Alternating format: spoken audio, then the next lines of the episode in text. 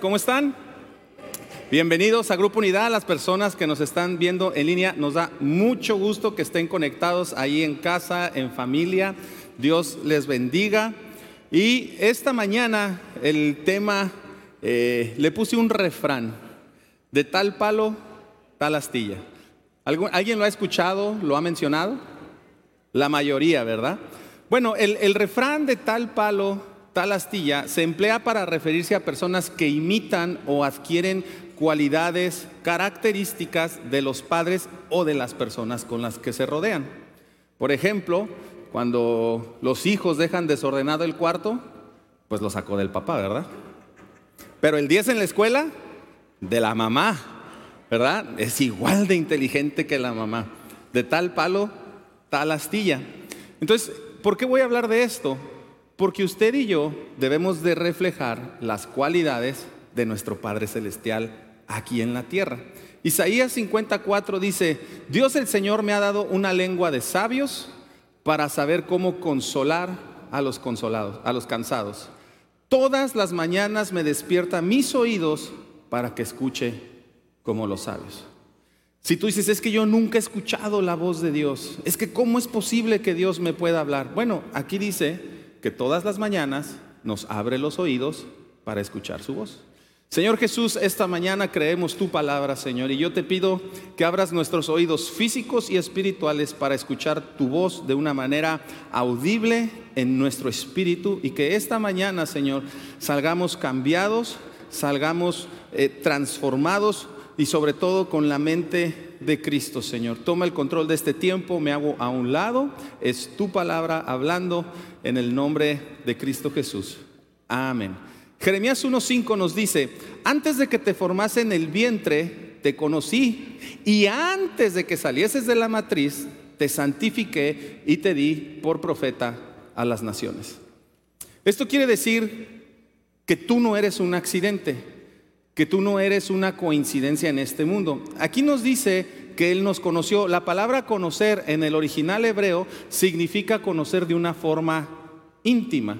¿Qué quiere decir esto? Que Él conoce mis emociones, mis temores, mis sueños, mis alegrías, mis deseos, pero también conoce mis entrañas. Él hizo en el vientre de mi madre mi cuerpo. Él creó mis órganos, mi corazón, mi hígado, mis riñones, mi páncreas, todo mi cuerpo. Él lo creó de una manera íntima, me conoce. Entonces, quiere decir que tú y yo estamos en esta tierra con un propósito. No somos casualidad, no fuiste el pilón como algunos dicen, no fuiste un accidente. Dios habló tu existencia y hay alguien aquí que ha estado batallando esta semana con esa idea, incluso hasta de suicidio porque piensas que no tienes un propósito. Y hoy tú esta palabra te la da a ti. No estás aquí por accidente, tu vida tiene un propósito. ¿Ok? Tu vida tiene un propósito y aquí lo que estamos viendo es de que Dios quiere usarnos para este tiempo porque Él planeó nuestra existencia.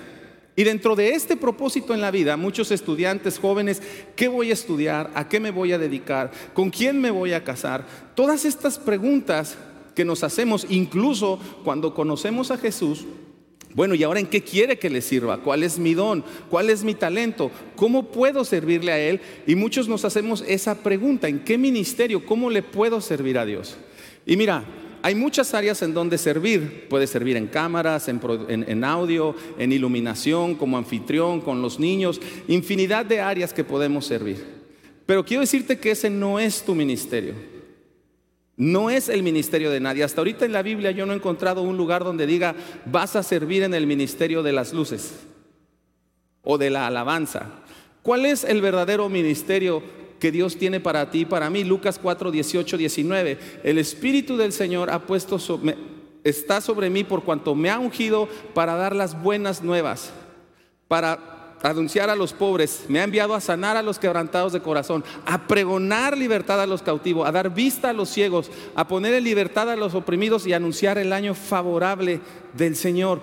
El Espíritu Santo, el mismo que resucitó a Jesús de la muerte, escucha bien, Jesucristo estuvo en una tumba por tres días y el Espíritu de Dios viene a su vida y lo levanta de la tumba y le da vida, ese mismo Espíritu vive en ti y en mí. Cuando tú y yo le recibimos, Él nos da su Espíritu y nos unge con el Espíritu, porque tú vas a decir, oye, eso fue lo que Jesús leyó antes de iniciar lo que se había profetizado en Isaías. Sí, pero eso es lo que también nos deja a nosotros, porque cuando Jesucristo asciende al cielo después de su resurrección, les dice, les conviene que yo me vaya y les dejaré al Espíritu Santo, el consolador.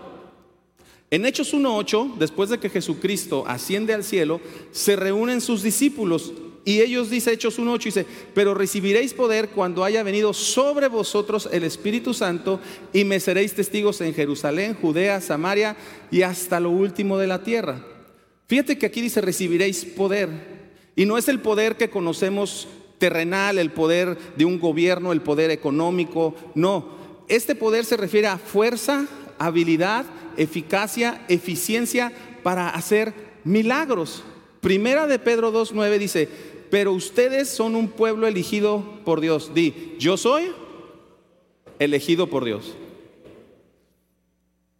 Sacerdotes al servicio del rey, una nación santa y un pueblo que le pertenece a Dios. Él los eligió. Di, Él me eligió. Esto es para todos. Te escogió, te eligió. ¿Para qué? Para que anuncies las poderosas obras de aquel que los llamó a salir de la oscuridad para entrar a su luz maravillosa. Más que nunca vivimos en tiempos difíciles. Mire, yo en mis 32 años que tengo, eso, en mis 42 años que tengo, yo nunca había visto que, en el mundo viviéramos una situación tan difícil con tantas malas noticias. Todos los días, Facebook, redes sociales, nos enteramos de las calamidades que están pasando en todo el mundo. ¿Y usted y yo qué estamos haciendo en las reuniones, en las pláticas de trabajo con los vecinos?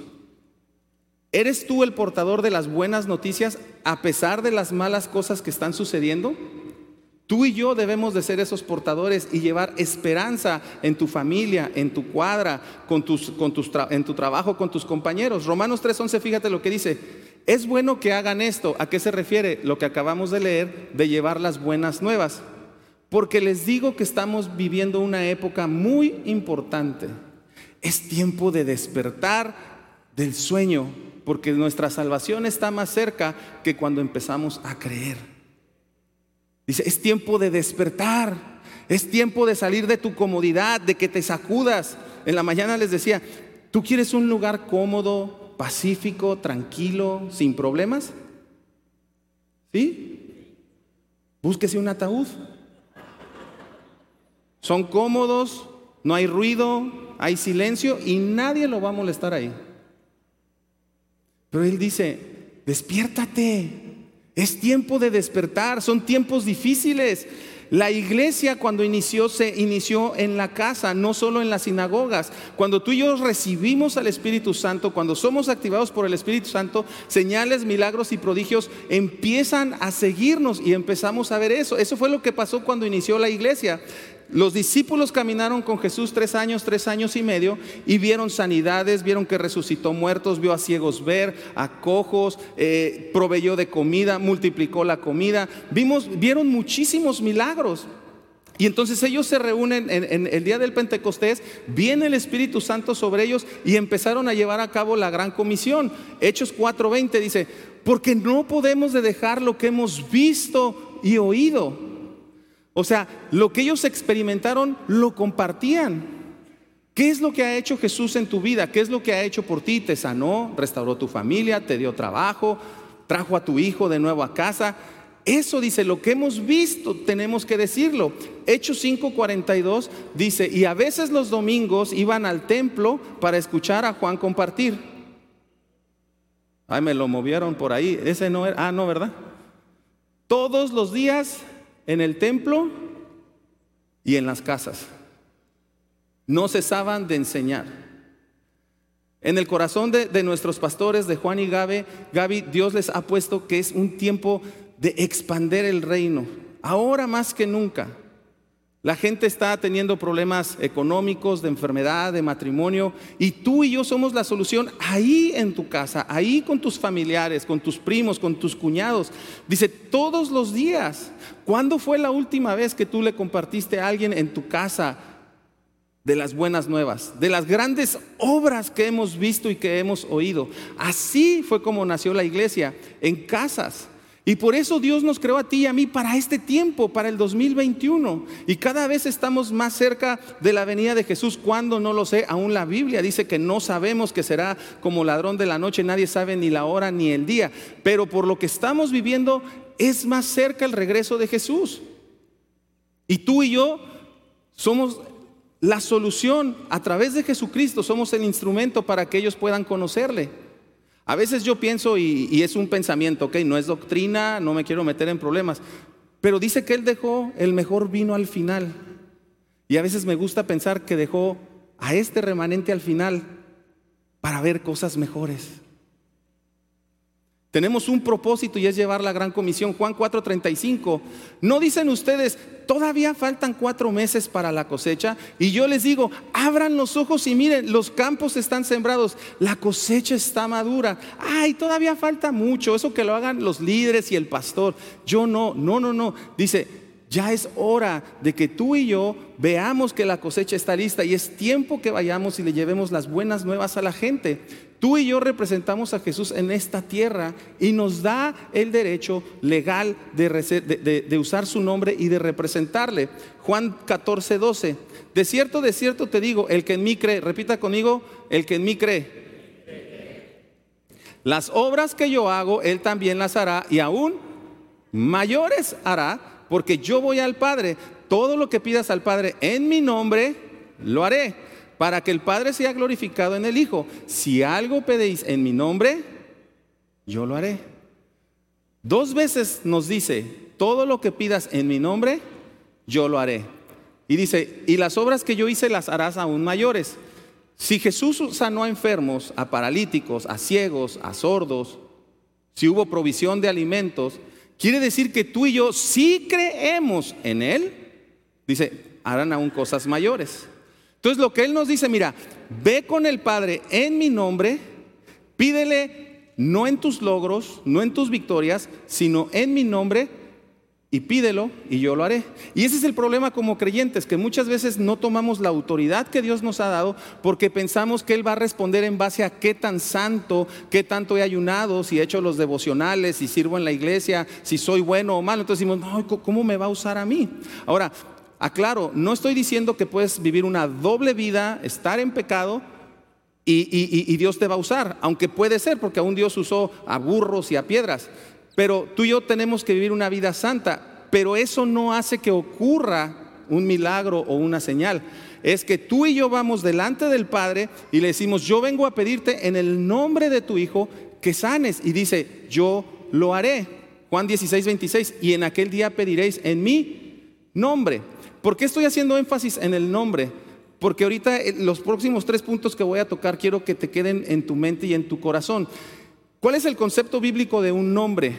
Dice, representa más que una manera de identificar a una persona, representa la esencia de una persona, representaba lo que esa persona era, su personalidad, su carácter, su reputación, sus logros, su autoridad.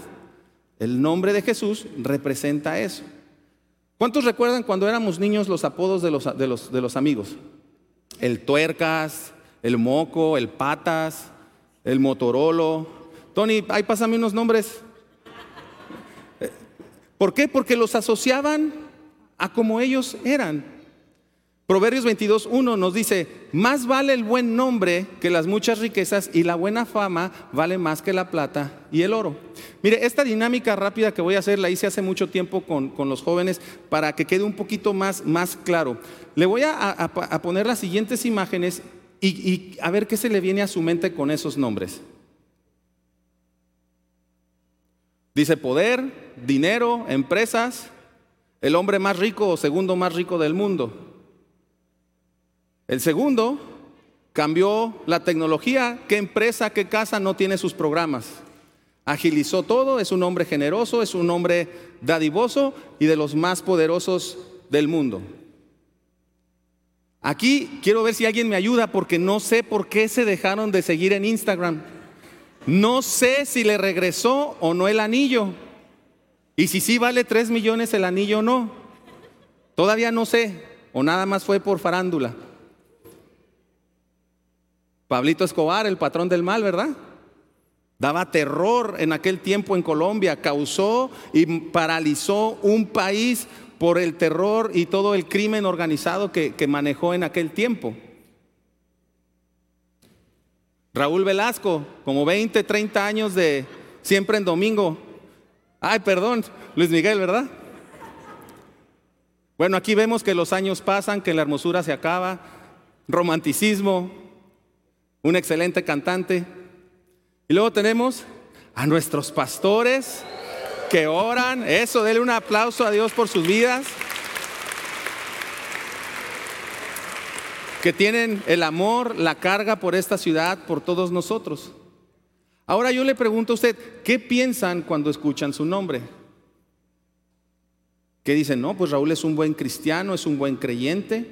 No, Raúl es un tranza, Raúl es un corrupto, Raúl es un grosero, es un mal hablado. Ah, de cristiano mentiras, dice que va, pero si lo conocieras de verdad. ¿Qué piensas cuando escuchan tu nombre? Ahora te quiero hablar del nombre de Jesús. Y él obtuvo su nombre por tres cosas. Número uno, lo heredó. Hebreos 1.1. Dios habiendo hablado muchas veces y de muchas maneras en otro tiempo a los padres por los profetas, en estos últimos días nos ha hablado por el Hijo, a quien, a quien constituyó heredero de todo y por quien asimismo hizo el universo. Él es el resplandor de su gloria, la imagen misma de su sustancia y quien sustenta todas las cosas con el poder de su palabra. Habiendo efectuado la purificación de nuestros pecados por medio de sí mismo, se sentó a la diestra del Padre en medio de las alturas, hecho tanto superior a los ángeles cuanto heredero más excelente, heredó más excelente nombre ellos.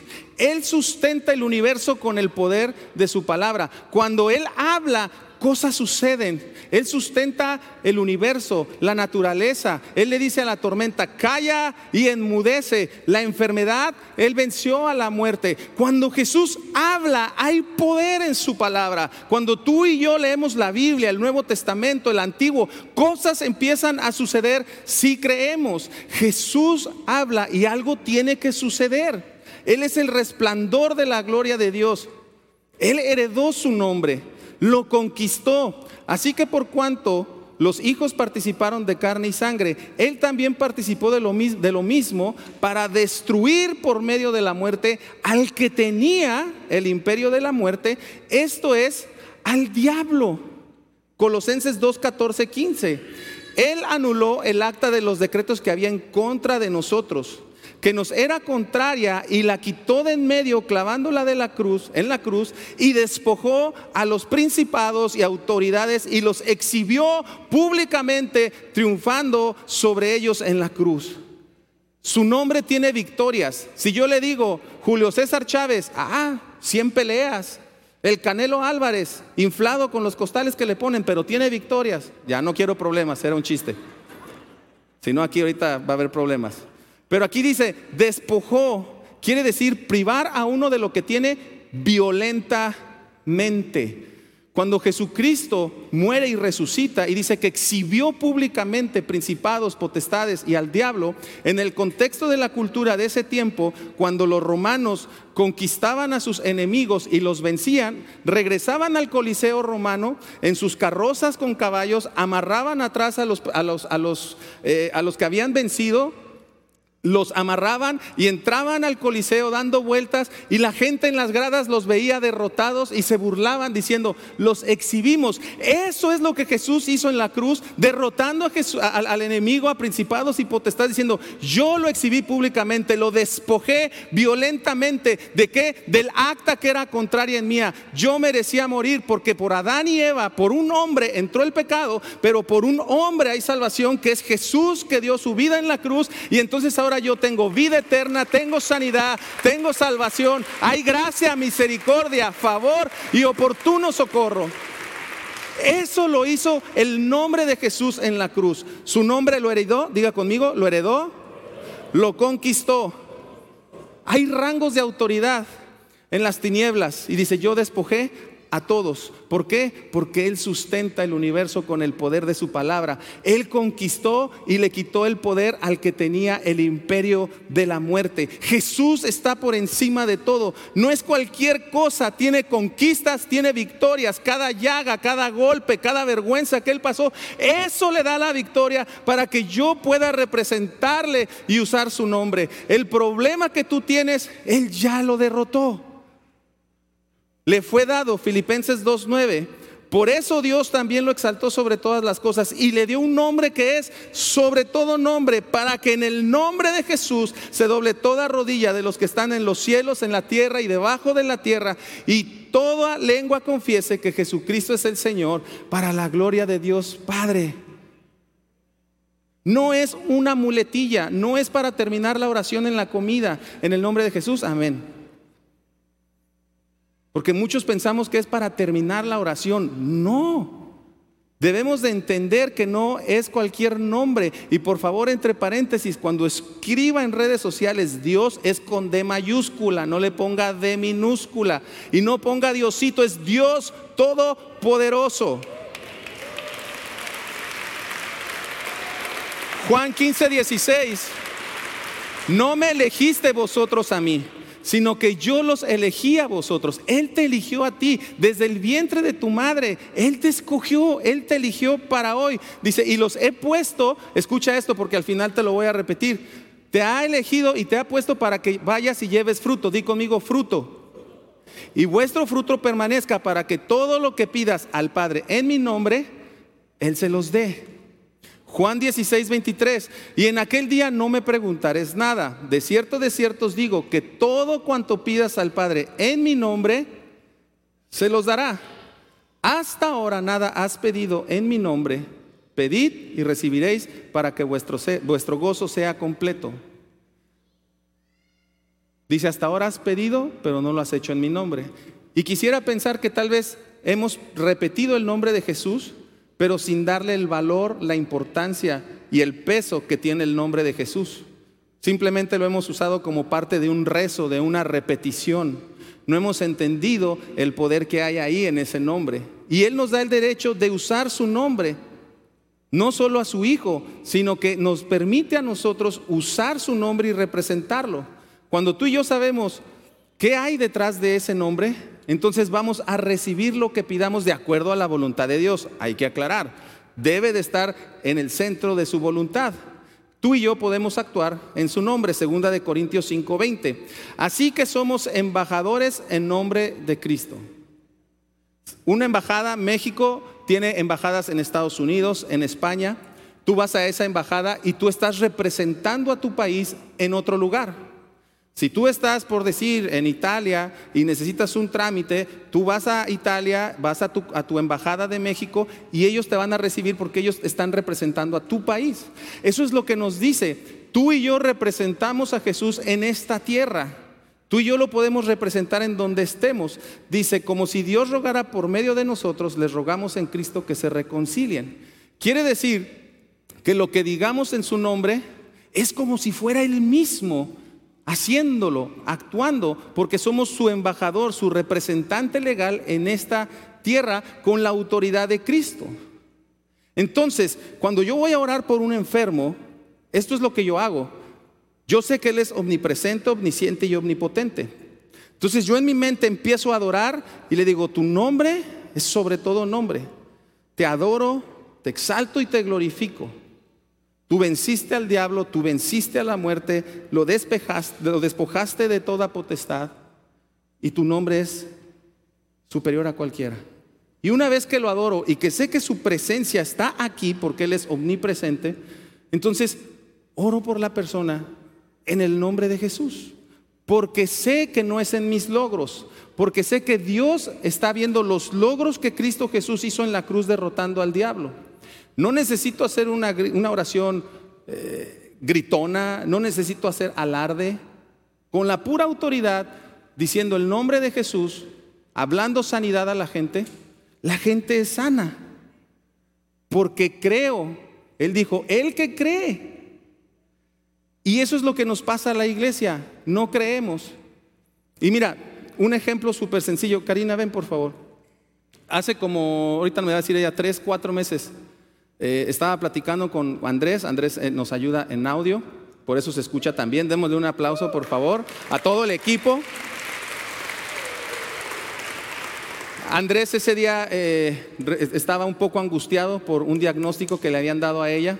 Y así en un minuto, porque no tenemos mucho tiempo, ese día, ¿qué fue lo que pasó el día que viniste? ¿Qué te diagnosticaron y, cuál fue el resultado dijeron que tenía cáncer, células anormales. Fue algo impresionante y lo único que le dije a mi hermano, pues que necesitaba que oraran por mí. Se unieron en oración, venimos a la iglesia, eh, le, pedimos al, le pedimos al pastor que orara por mí y oraron por mí, sentí la presencia de Dios. Este, inmediatamente me hicieron la cirugía. Después de la cirugía me dieron los resultados y en efecto había células anormales, pero me dijeron que ya había quedado sana, ya no tenía cáncer. Gracias a Dios. Gracias, Karina. Si creemos en el nombre de Cristo, Pondrán enfermos, manos sobre los enfermos y sanarán. Algunos saben, a mi esposa también le detectaron cáncer. Estuvimos orando, la operaron, sana. La semana pasada platicaba con Horacio, estuve en un evento, en una iglesia, un muchacho endemoniado, de esas experiencias que se llevan horas. Gracias a Dios, liberó al muchacho. Tenemos que activarnos, tenemos que despertarnos, porque tenemos la autoridad de representar a Jesús en esta tierra. Somos sus embajadores. Y, si me ayudas, eh, Josué, please. Esto es para la iglesia hoy, Marcos 16, 15. Y les dijo, id por todo el mundo y predicad el Evangelio a toda criatura. El que crea y sea bautizado será salvo, pero el que no crea será condenado. Estas señales seguirán a los que creen. En mi nombre echarán fuera demonios, hablarán nuevas lenguas, tomarán serpientes en las manos y aunque beban cosa mortífera, pandemias o lo que sea, virus, no les hará daño. Sobre los enfermos pondrán sus manos y sanarán. Esto es para ti, para mí, no es para alguien súper espiritual. La clave y el secreto es, te reconozco como mi Señor y Salvador. Creo que tú moriste por mí y resucitaste. Y creo que puedo hacer lo que tú hiciste. Se trata de creer el pilar, la columna vertebral que ha sostenido a Grupo Unidad por 40 años, desde que nuestros fundadores, don Fermín, la hermana Delma, María Luisa, sembraron y pusieron fe aquí. Este edificio es una muestra de fe. Esa es la columna vertebral del creyente. Es lo que nos detiene de pie. La fe, creer que estas palabras son reales. Que Él lo puede hacer. No se trata de la madurez, se trata de obedecer. No se trata si tienes 20 años, no se trata qué tanto ayunaste o leíste y está bien, eso nos edifica y nos hace crecer, porque tiene que haber un balance entre la unción y la palabra. Mucha unción no va a funcionar. Mucha palabra sin unción no funciona. Son las dos de la mano. ¿Quieres ver la gloria de Dios? ¿Quieres ver señales, milagros, prodigios? Tienes que saber el valor que hay en su nombre, que actúas en su nombre, con la autoridad de Él. Ahora, ¿dónde vas a poner esto en práctica?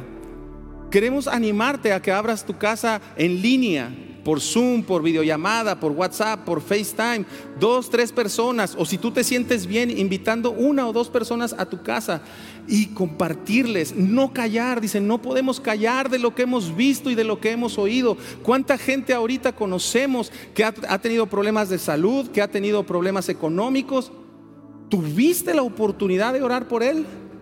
¿Tuviste la oportunidad de compartirle de que Jesús le ama? Yo estoy seguro que más de uno aquí hemos perdido gente en estos años y a lo mejor sí oramos por él. Pero lo invitaste a que aceptara a Jesús en su corazón. Y si no, es una pregunta. ¿En dónde está esa persona pasando la vida eterna? En un segundo puede dejar de palpitar tu corazón y el mío. Y estamos a un palpitar de la eternidad o de estar en el lago de fuego. Dice, despierta, ya es el tiempo. ¿Recuerdan la historia de David? Cuando va a pelear con Goliat, que les lleva comida a los hermanos, está el ejército, Goliat ha estado asustándolos y yo los voy a derrotar y los voy a acabar y el ejército no quería pelear. Llega David y escucha, él escuchó los premios, que no iba a haber impuestos, eso es bueno, el que se iba a quedar con la hija del rey y dijo, hey, yo me animo. Él venía de pelear con osos, con leones, defendiendo a sus ovejas. Y dice, yo me la aviento. Y Goliat le dice, tú vienes a mí. Se burló de él, de David. David no negaba el problema ni la situación. Fíjate lo que dice 1 Samuel 17:45. Y David le contestó, tú vienes contra mí con espada, lanza y jabalina. O sea, él dice, esto es algo real, sí existe el COVID, sí hay una situación económica mala, sí hay un diagnóstico negativo, sí, sí, cierto, o sea, no, no, no nos vamos a cegar, es una realidad pero él sabía a quién representaba y en el nombre de quién venía. Y dice, pero yo vengo a ti en el nombre de Jehová de los ejércitos, el Dios de Israel al que has desafiado. Y lo venció. Él sabía quién estaba con él. No niego tu problema, no niego tu diagnóstico, pero tú tienes que saber que en el nombre de Jesús hay sanidad, que hay esperanza, que hay salvación. Que si has vuelto a fallar y vuelto a pecar, Él te extiende la mano otra vez y te dice, otra vez, hay esperanza. Por eso los demonios huyen, porque escuchan el nombre de Jesús, no son tus logros. El diablo, principales y potestades escuchan el nombre de Jesús y dicen, vámonos. Como aquel comercial, ¿se acuerda de las cucarachas que le echaban el, el, ride y todas las cucarachas? ¡ah! El enemigo escucha el nombre de Jesús, dice, huyamos. Su nombre es el arma en contra del enemigo y tú y yo podemos usarlo. Primera de Pedro 2.29, Él mismo en su cuerpo llevó al madero nuestros pecados para que muramos al pecado y vivamos para la justicia. Por sus heridas ustedes han sido sanados. Aquí está Karina testificando, mi esposa, y pudiéramos compartir Tony, Horacio, Isra, que siempre están yendo a orar por gente, Marco, los pastores de lo que Dios hace. Tenemos un Dios vivo, un Dios real, es un Dios que tiene ojos para ver, oídos para escuchar y boca para hablar. Y Él está aquí, su presencia está aquí. Y si aún existe una enfermedad es porque no nos hemos apropiado de los beneficios de su nombre. Él está por encima de todo. No hay nada más poderoso que su nombre. Su nombre ha sido exaltado sobre todo, principados, todo. Es más, mire, el mismo diablo y sus secuaces se van a postrar y le van a reconocer en el nombre de Jesús porque su nombre es sobre todo nombre. Estoy por terminar. Si ya pasa el, por, favor, Betty. Mateo 21, 18, 19.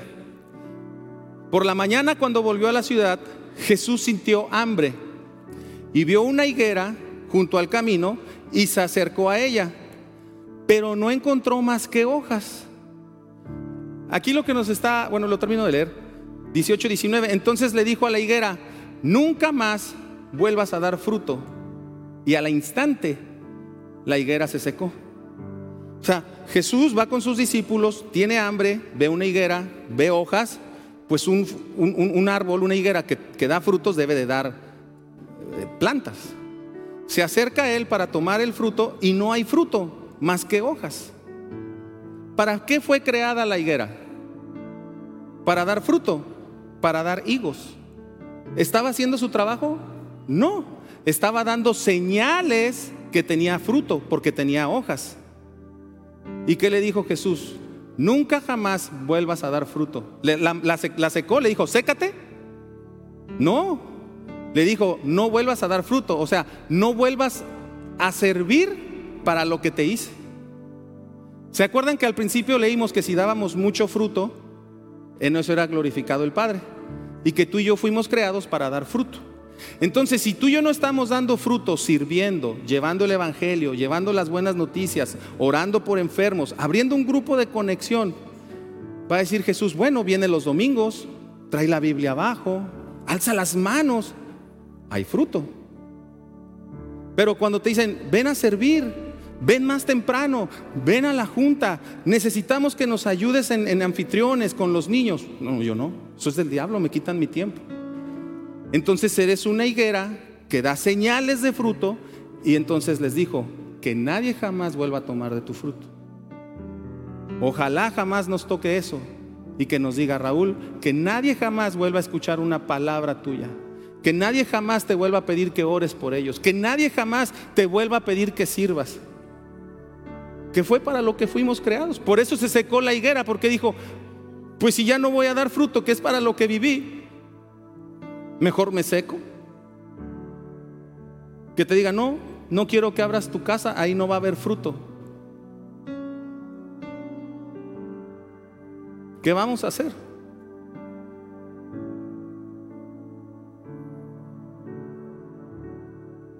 Ahora, el fruto duele cuando te lo arrancan. Usted ve a los niños cuando va a, los viñedos, a las uvas, ellos llegan y arrancan así el fruto. No es como que con una tijerita y, ay, no le vayas a lastimar. Entonces, si te han lastimado, es porque estás dando fruto. Pero es normal, porque estás dando tu fruto, estás cumpliendo con tu propósito. Quiere decir que estás cumpliendo y duele, pero muchos nos quejamos, me incluyo. Es que me lastimaron, es que duele, es que dijeron, es que ya no me llaman, es que cambiaron las cosas. Que nadie jamás vuelva a comer de tu fruto.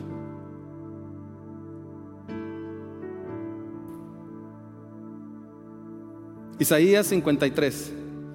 Despreciado y desechado entre los hombres, varón de dolores, experimentado en quebranto. Fíjate, experimentado. Había niveles. Tenía experiencia en el quebranto. Y como que escondimos de él el rostro. Fue menospreciado y no lo estimamos. Ciertamente llevó él nuestras enfermedades y sufrió nuestros dolores. Y nosotros le tuvimos por azotado, azotado, por herido y abatido. Mas Él herido fue por nuestras rebeliones, molido por nuestros pecados. El castigo de nuestra paz fue sobre Él y por su llaga fuimos nosotros curados.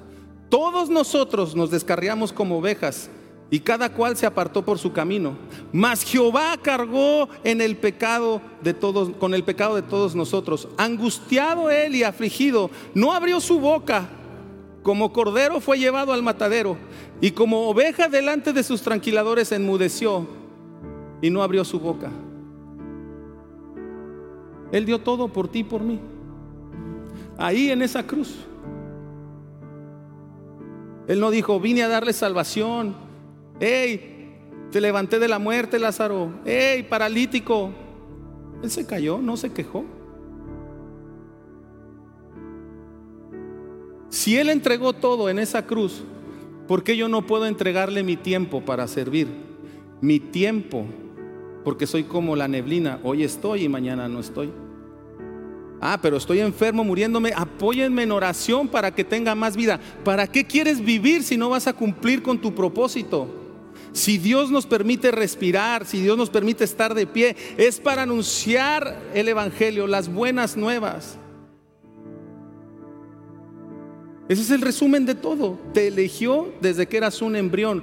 ¿Para qué? Para que en este tiempo anuncies que Él ahí, en esa cruz, dio la vida por todos nosotros, por nuestros pecados, por nuestras enfermedades, por tus dolencias. ¿No tienes paz? Dice, Él llevó y Él pagó ese precio. Ponte de pie, por favor, ya terminé.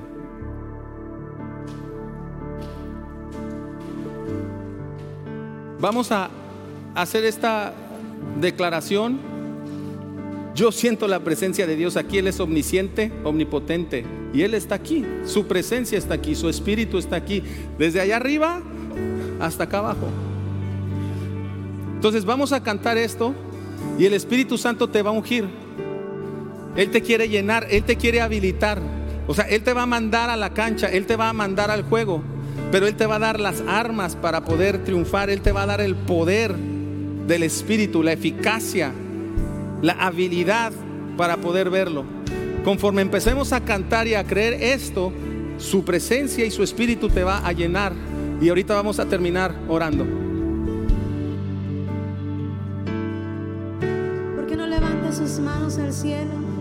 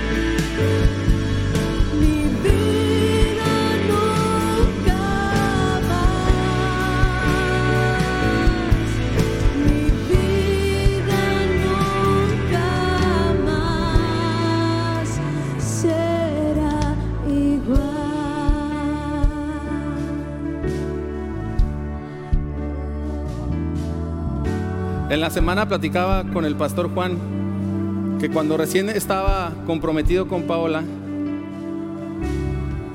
esto yo, yo lo leía y decía, yo quiero vivirlo, o sea, si es cierto, ok, yo creo, quiero verlo. Y buscaba enfermos, donde hubiera, si sabía de alguien, ah, pues voy a orar, decía, pues total, ¿qué puede pasar? Y cuando alguien está enfermo o necesidad, nunca te va a negar una oración. Entonces, lo, lo padre de esto y lo sencillo de esto es de que no es en nuestros logros, es en los logros de Jesús y que yo lo represento.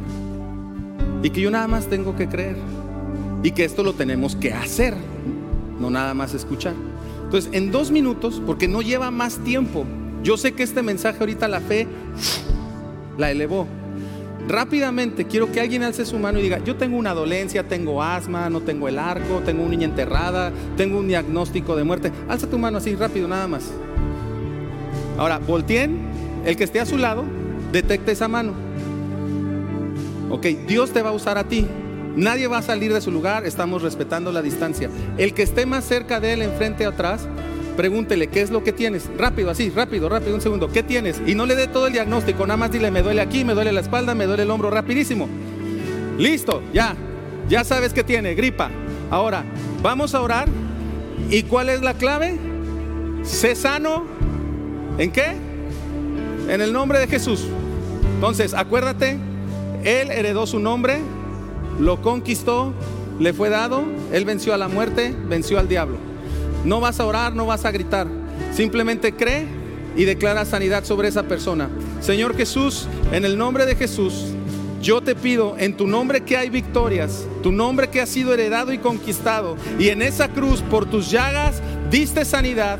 Que tu sangre preciosa sane a cada uno de los que están aquí con dolencias, con falta de paz, de ansiedad, Señor, todos aquellos que tienen algún, algún desbalance químico en su mente, que están tomando medicamentos, declaro sanidad en su mente, problemas en la cuarta vértebra, eres sano en el nombre de Jesús, problemas, personas que quedaron con COVID y aún no tienes buen paladar, ahorita hoy vas a ir a comer y otra vez regresa el paladar a tu, a tu, a tu paladar, el sabor, en el nombre de Jesús, todo cáncer se va de este lugar, en el nombre de Jesús, toda célula cancerígena desaparece en el nombre de Jesús. Tuberculosis se van en el nombre de Jesús. Problemas con la ciática de tu lado derecho. Eres sano en el nombre de Jesús. En el nombre de Jesús. Todo dolor en tu hombro del lado derecho, en la clavícula, te la lastimaste. Y cuando hace mucho frío te ha estado lastimando. Eres sano en el nombre de Jesús. Sano en el nombre de Jesús. Amén. Amén. Rápido. De los que oraron por ti ahorita. Pausa, que ya, ya se nos acabó el tiempo. De los que se sentían con una dolencia y ahorita oraron por ti. Alza tu mano si sentiste algo cuando oraron por ti. Rápido. Ok. Si no podías mover tu brazo o algo, dime si recibiste sanidad ahorita. Rápido, rápido. Quiero ver una mano que diga, ¿sabes qué? Traía esto y ya no lo siento. Ahí hay una mano, es una niña, aquí hay otra mano. De este lado, ahí hay otra mano, aquí hay otra mano. ¿Quién usó a la persona para sanarla? Entonces, esto ahora te quiero invitar a que abras un grupo de conexión. Aquí tenemos eh, la información. Tenemos que extender, no podemos callar ni dejar de hablar de las poderosas obras que hizo Dios.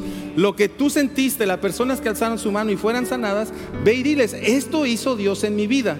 Entonces queremos que abras un grupo en línea, te vamos a apoyar con maestros, te vamos a apoyar con material. Envíanos un WhatsApp ahí para saber nada más tu nombre y te vamos a dar estos recursos. En línea también puede- puedes hacerlo. Y si alguien ya tiene un grupo, por favor escríbenos por WhatsApp para también estar orando por ti, tenerte en cobertura espiritual y poder estar orando por ti. Y si necesitas también material, si necesitas este, alguna información, también podértela mandar. Lo que pasó aquí es el estilo normal de la vida de un creyente. Orar todos los días y la gente va a sanar. Ahora sí, dele un fuerte aplauso a Dios. Señor, te exaltamos, te damos la honra, la alabanza, porque tu nombre es sobre todo nombre y toda lengua y toda rodilla se postrará y confesará que tú eres el Señor. Toda la gloria, la alabanza, el poder es para ti, Señor. Bendecimos y exaltamos tu nombre en el nombre de Jesús.